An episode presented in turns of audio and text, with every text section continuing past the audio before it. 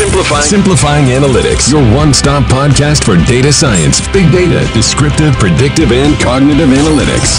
Welcome.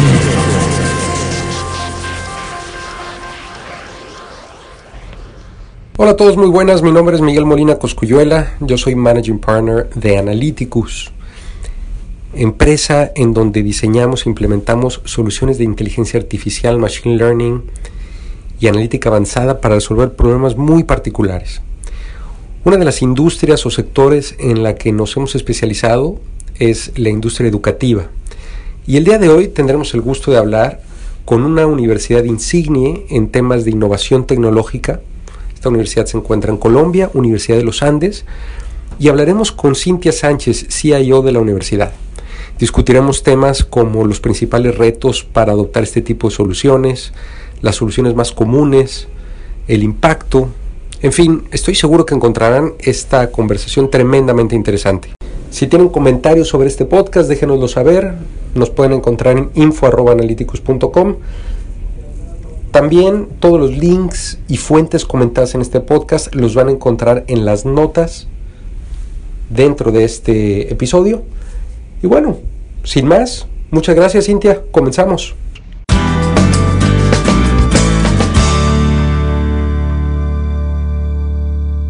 Cintia, bienvenida. Muchas gracias por acompañarnos. Hola, mil gracias a ustedes por la invitación.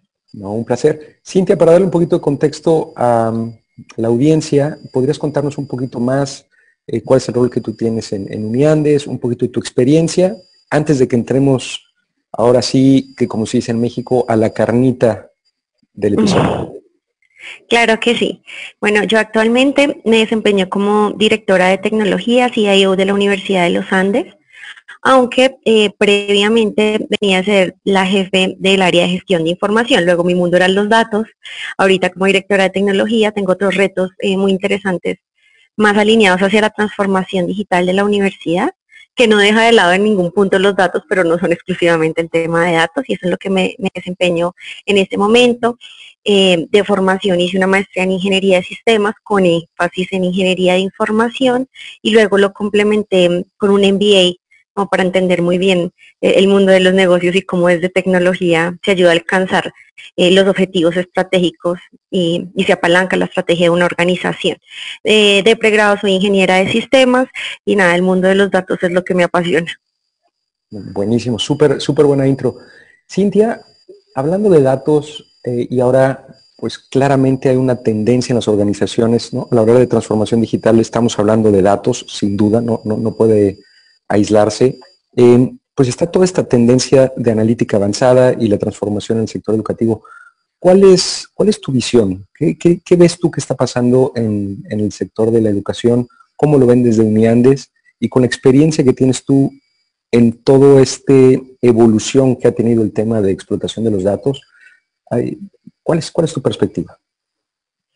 Eh, yo creo que como tú nos dices, los datos han tocado a todos los sectores y el sector educativo no ha sido la excepción y creo que venimos como em, en, diferentes eh, puntos de madurez porque iniciamos más viendo los datos como hacia el lado de la reportería y la inteligencia de negocios y poco a poco empezamos a entender que los datos pueden ir un poquito más allá eh, y podemos em, tener eh, acceso ya a temas analíticos y predictivos.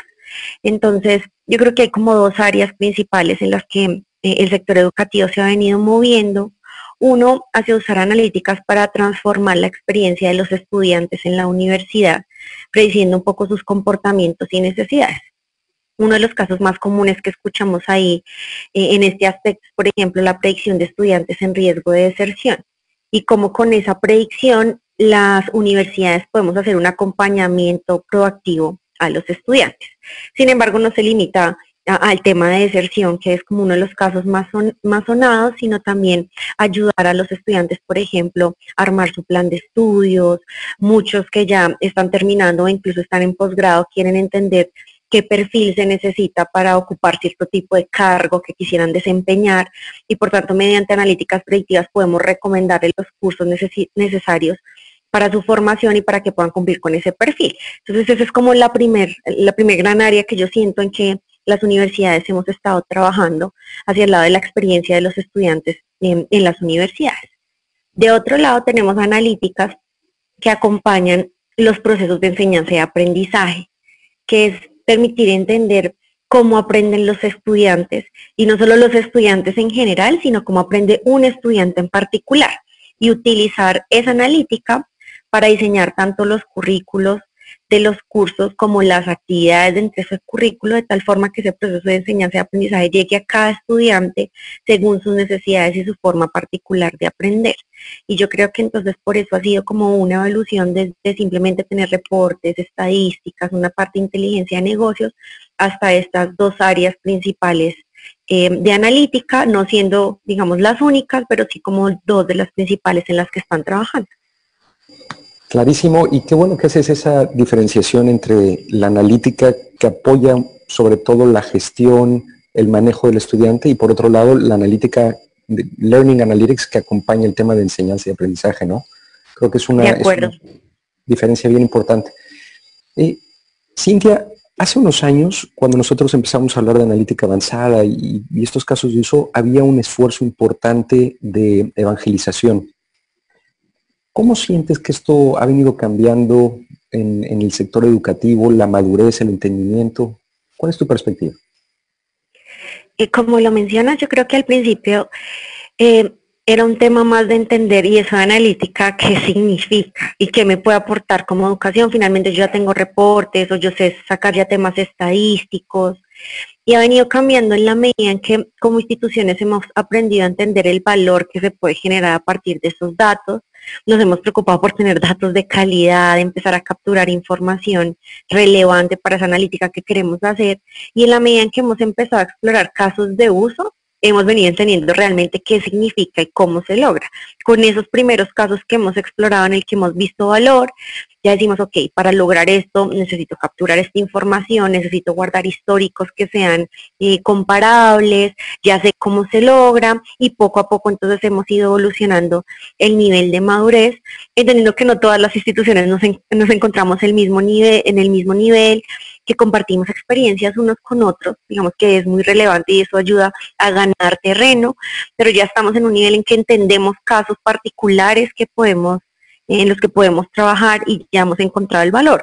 Otros en los que, por ejemplo, hemos incursionado y de pronto por los datos que hay en cierta institución o porque no se captura aún la información no hemos logrado profundizar, pero por lo menos ya somos conscientes y podemos arrancar a, capturarlos por lo menos para después poder hacer la analítica. Entonces yo creo que esa es la evolución, pero ya estamos en un punto en que entendemos qué es, qué significa y qué valor podríamos llegar a generar. Es, es clarísimo, Cintia, que Uniandes eh, marca la pauta, ¿no? Es una universidad líder, eh, innovadora. Pero más allá de Uniandes, ¿cómo ves la adopción de estas, eh, de estas iniciativas en Colombia? Yo creo que en Colombia cada vez ha habido más eh, interés por tener datos de todo Colombia, no de una universidad en particular, porque ya nos hemos dado cuenta que si queremos hacer análisis a nivel de país, como cierta iniciativa, por ejemplo, que saca el gobierno impacta la educación, no basta con que cada universidad tenga sus datos, sino que todas tenemos que reportar datos eh, similares que se puedan comparar y hacer análisis para entender cómo la deserción de una universidad es similar o diferente a la, otra, como un programa eh, de apoyo, por ejemplo, financiero que saca el gobierno cambia el acceso a la educación superior o no de, los estudiantes, cuántos estudiantes de colegio, por ejemplo, tienen acceso a educación superior. Entonces creo que cada vez más en Colombia venimos entendiendo ese valor de los datos y estamos pensando más como país. Como tú muy bien lo mencionas, cada universidad, yo creo que todas en Colombia no somos la, única, hemos venido explorando el tema para las necesidades particulares de cada institución. Nos conversamos entre nosotros, nos damos ideas, y lo que te contaba, vemos como eh, una universidad hizo un análisis súper interesante que nos gustaría hacer a nosotros, pero no tenemos los datos, entonces empecémoslos a capturar. Eso es como uno de los trabajos que se están haciendo, observando mucho los casos de uso de una universidad y otra.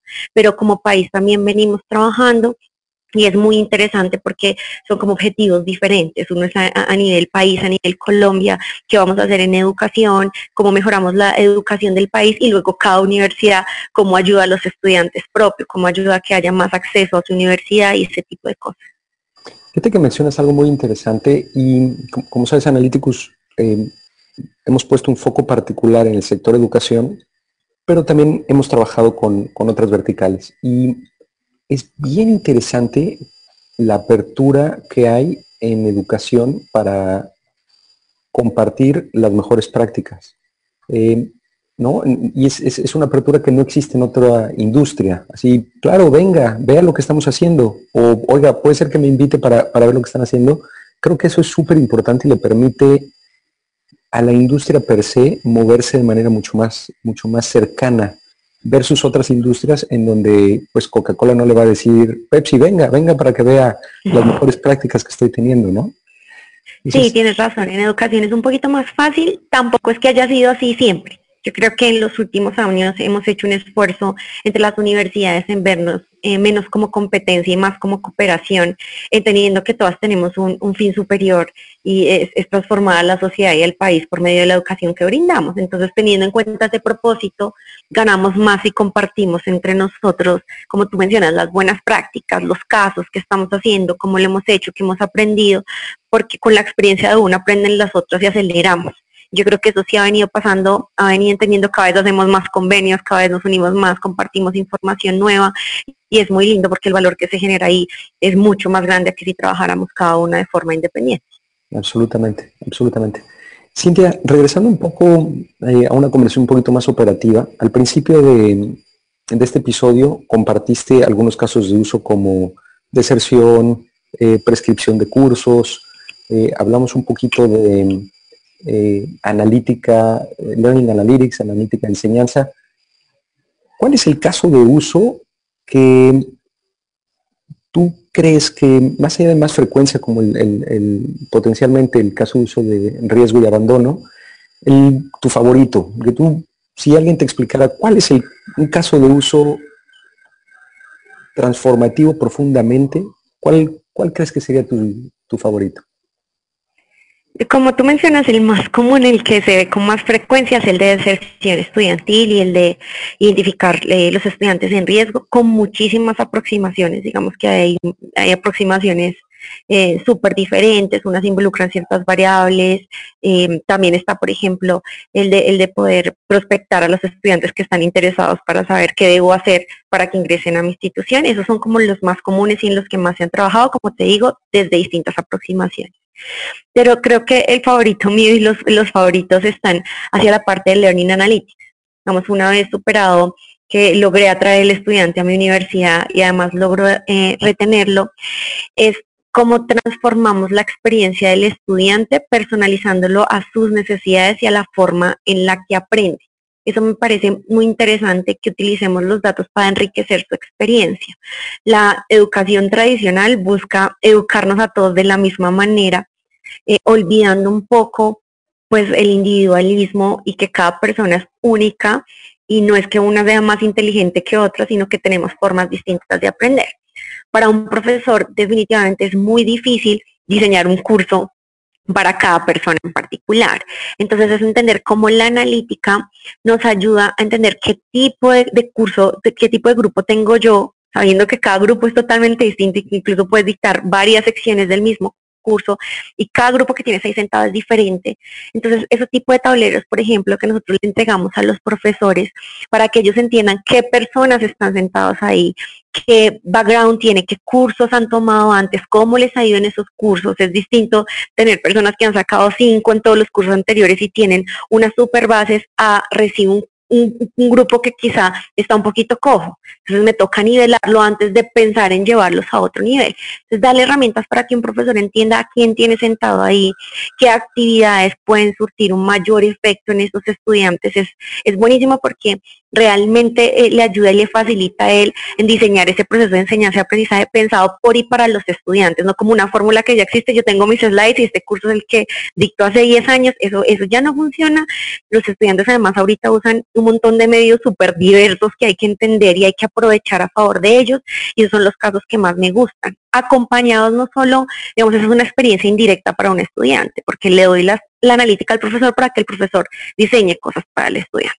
Pero cuando yo también le doy analítica al estudiante, le digo, mira, de acuerdo a tu perfil, vale la pena que vayas a un centro de apoyo en matemáticas, tomes monitorías o clases adicionales, tutorías que la universidad te ofrecen tal cosa, porque notamos que con tu perfil es recomendado. También le estoy dando información al estudiante que si tiene un interés auténtico por aprender, eh, va a valorar. Y si además le digo, bueno, cuéntame a ti en qué ámbitos te gustaría eh, trabajar, qué te sueñas haciendo.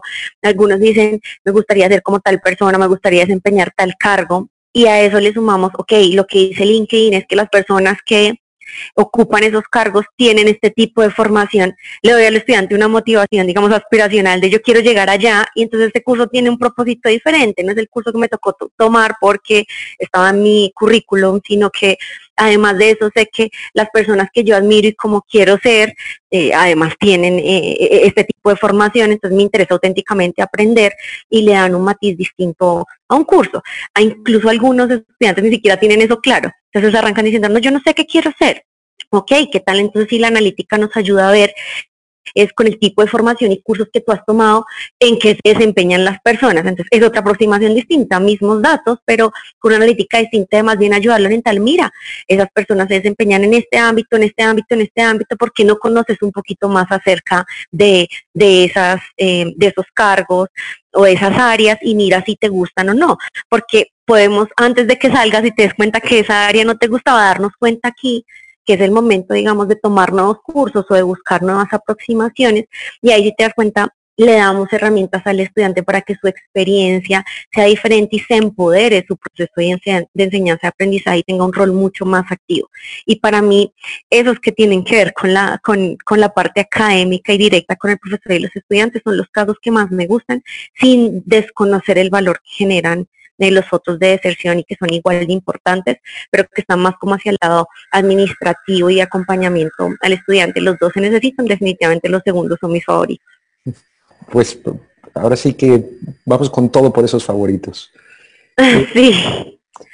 Cintia, evidentemente el, caso que nos contaste pues es, es el, el, final del camino, ¿no? O por lo menos ya está en el camino de qué es lo que podría cómo se podría operacionalizar y qué es lo que se estaría viviendo desde el lado del estudiante, la universidad. Antes de llegar ahí, pues hay un proceso de implementación. ¿Dónde te parece que en ese camino está la complejidad más, más importante para, para realmente llevar esto a una realidad? Sí, yo creo que, como hablábamos antes, esto requiere un, eh, proceso de madurez. Eh, lo primero, digamos, que tiene una complejidad importante es tener eh, datos de calidad que me permitan esa maravilla eh, que, uno desea hacer. Yo creo que es importante porque no quiere decir que si yo nunca los he capturado no se puede hacer, porque pues ahorita tenemos acceso a sacar datos de redes sociales, a compartir datos entre instituciones, pero un primer punto de complejidad es, digamos, contar con los datos y con la calidad necesaria en esos datos para que me habilite todo lo demás. Yo creo que otra parte Em, otra fase que, es bastante compleja es poder entender claramente el objetivo que yo quiero alcanzar y acotar muy bien las expectativas. Porque em, la analítica tiene algo y es que antes de poderla realizar, puede que yo no pueda predecir, e, es, mi expectativa es lograr llegar a esto pero porque los datos no me permitan llegar ahí a pesar de que esa sea la expectativa. Entonces hay que acotar muy bien cuál va a ser ese objetivo, porque a nosotros nos ha pasado y es, nos queremos identificar cuáles son las variables que más inciden en el rendimiento académico de un estudiante. Y tenemos todos los datos y a lo mejor hacemos la analítica y decimos, mira, no, no, no encontramos nada en esos datos, toca tener otra aproximación. Entonces decimos, y entonces el proyecto fue un fracaso. No, se aprenden un montón de temas, se aprenden qué variables, por ejemplo, no afectan. Pero acotar la expectativa es un tema complejo porque pudiera pensarse que un proyecto fue un fracaso cuando todo lo contrario, fue una exploración que enseñó muchas cosas, no lo que yo esperaba y no llegué al resultado que yo quería, pero es un, paso más para ir llegando a donde queremos. Entonces yo creo que en esas dos cosas de contar con los datos, la calidad, preparar muy bien esos datos y lograr entender muy bien cómo funciona la analítica, cómo son los datos, el objetivo e ir explorando. Eh, eh, es fundamental como para no generar tantas frustraciones. Hay muchos otros puntos complejos, no es algo que sea, digamos, trivial, pero creería que son dos de los que, de los que puedo mencionar. buenísimo, Cintia. imaginémonos que aparece una bolita de cristal ahí enfrente de tu escritorio. ¿Cómo ves el futuro? ¿Qué, qué, cuál es el, 2023, ¿no? Dentro de cinco años. ¿Qué, qué, tendencias radicales ves? ¿Qué transformación radical ves en, la industria eh, de la educación, en el mundo de la analítica? ¿Cuál es el, shift que ves eh, importante? Bueno, si tuviera la bolita de cristal quisiera hacer muchas cosas con ellos, pero voy a intentar eh, contarte como yo hacia dónde veo que, que, van los temas. Algo, digamos, que se está trabajando mucho ahorita, yo creo que se va a terminar de, profundizar, es el tema eh, de Big Data, inteligencia artificial, eh, todos los temas de Machine Learning, por ejemplo. en educación superior te doy un caso que veo que está sonando mucho y es cómo generamos inteligencia artificial, bots y demás que permitan eh, responder a preguntas o ser el monitor de mis estudiantes sin tener una persona detrás, sino que aprende cómo, cómo hablan ellos, cómo conversan ellos y le ponemos como inteligencia artificial al, a, la forma en que atendemos a un estudiante. Nosotros aún en la universidad tenemos muchos monitores em, que son pues monitores presenciales, que hacen sesiones y demás. Y hemos visto que los monitores, por ejemplo, podrían ayudarnos a entrenar eh, inteligencia artificial, que tienen además un acceso que ninguna persona va a poder tener a bases de conocimiento en el mundo y demás y poder orientar a los estudiantes como si fuera otra persona hablándoles en lenguaje natural. Entonces todo ese tema de exploración del lenguaje natural, inteligencia artificial, creo que se va a mover muchísimo. No es que esté tan a futuro porque hoy ya lo estamos eh, explorando, pero creo que a futuro va a tener mucha más profundidad y como muchos más campos de acción. Y de otro lado, lo que sin duda está pasando es que eh, la forma en que los estudiantes aprenden y cómo quieren aprender se está transformando. Y con ello las universidades tenemos que transformarnos. Entender qué transformación hay que hacer es muy, muy difícil, es cómo transformar el modelo educativo. Cada vez más estudiantes dicen que no quieren entrar a la universidad, no les interesa tener un título académico, consideran que eh, pueden obtener los conocimientos que necesitan por internet, certificarse simplemente en lo que les eh, interesa aprender. Y entonces yo creo que en esa transformación del modelo educativo y es como yo me debo transformar como universidad para atender a estas nuevas generaciones, entender sus necesidades, cuál es la oferta de valor que yo voy a dar para que ellos eh, de verdad deseen estudiar en mi universidad, ahí va a ayudar mucho la analítica aún, por ejemplo, la universidad está en esa exploración, cómo nos vamos a transformar. Lo que definitivamente hemos entendido es que los estudiantes ya no encuentran valor en el conocimiento. Es decir, es tienes que venir a la universidad porque es el único lugar donde vas a obtener X conocimiento, eso pues ya no es cierto. En un mundo como el de hoy el conocimiento está disponible en todo lugar, distintos medios. Entonces es entender, ok, por qué un estudiante quisiera venir a la universidad, en nuestro caso, y por qué quisiera venir a la Universidad de los Andes. Y eso requiere un sinnúmero de análisis que va a tomar tiempo, digamos, transformarnos como institución, pero ahí sin duda alguna la analítica va a estar eh, jugando un papel fundamental en, encontrar ese camino y ese futuro. Y una vez lo encontremos ya en, la oferta de, valor que vemos como universidad, como te cuento, habrán temas de inteligencia artificial, big data, machine learning, y creo que habrá muchos casos en los que utilizaremos estos tipos de tecnologías. Pues el futuro luce prometedor, ¿no? Sí, muy interesante. Cintia, ¿hay alguna, mm, para la audiencia, hay alguna fuente que tú utilices con frecuencia para estar al tanto de estos temas? ¿Algún libro, algún autor, algún blog y que, y que pudieras recomendar? Libros en general hay muchos, yo los busco por Amazon y mi Kindle, digamos, estoy viendo qué sale y cómo están eh, los reviews de temas como muy particulares, pero como para estar actualizada uso mucho en educación superior, Educos, en particular Educo saca muchos temas de, analytics y demás, entonces lo uso. Garner también es una fuente de información fundamental para mí, pues porque saca los cuadrantes mágicos, pero además tiene artículos muy interesantes en general de analytics, pero también de analytics en educación superior, entonces estoy allí. Y con Harvard Business Review, pues digamos como profesora y además eh, en general estoy inscrita, están tocando el tema analytics todo el tiempo. No necesariamente sale para educación, pero con los artículos de Harvard Business Review eh, constantemente estoy viendo el tema. Estoy suscrita en grupos en LinkedIn, en blogs, en un montón de temas, entonces van llegando cosas y nunca dejo de explorar a las otras universidades cuando sacan noticias, cuando publican en su sitio web que hicieron algo interesante. Eh, si tengo los contactos, además les pregunto eh, y cuando conversamos, digamos, intento averiguar un poquito más, pero ahorita lo que hay es información, entonces intento estar escrita como en muchos newsletters y demás. Eh, hay grupos en LinkedIn maravillosos además en el tema. Entonces, esas son como mis fuentes de información, eh, contándote esas que son como las principales. Claro, no, buenísimo. Ahí el reto, eh, ahora hay tanta información, como decías hace un momento, que el reto es poder curar lo que es relevante y lo que no, no lo es, ¿no? Porque si no, no se Sí, de acuerdo. Digamos, y por eso te digo, Eucos Garner y Harvard Business Review para mí son muy buenas fuentes de información. Cada vez además sacan información más concreta, más específica. Yo veo un titular y veo si realmente, digamos, me interesa o no. Ya cuando entro a revisar un libro en profundidad, porque es un artículo particular, eh, digamos, un tema particular que me interesa profundizar, o porque efectivamente veo en Amazon que, los reviews de cierto libro eh, son muy buenos, o en un blog leí, entonces ahí paso. No tengo una única fuente de información, como te cuento, y muchas me llegan y simplemente leo titulares y lo depuro, porque como tú dices, es bien complejo lograr alcanzar eh, eh, toda esa cantidad de información y procesarla, así que hay que ser como bien selectivo en saber a qué dedicas tu tiempo y, y a qué lees. Claro, claro.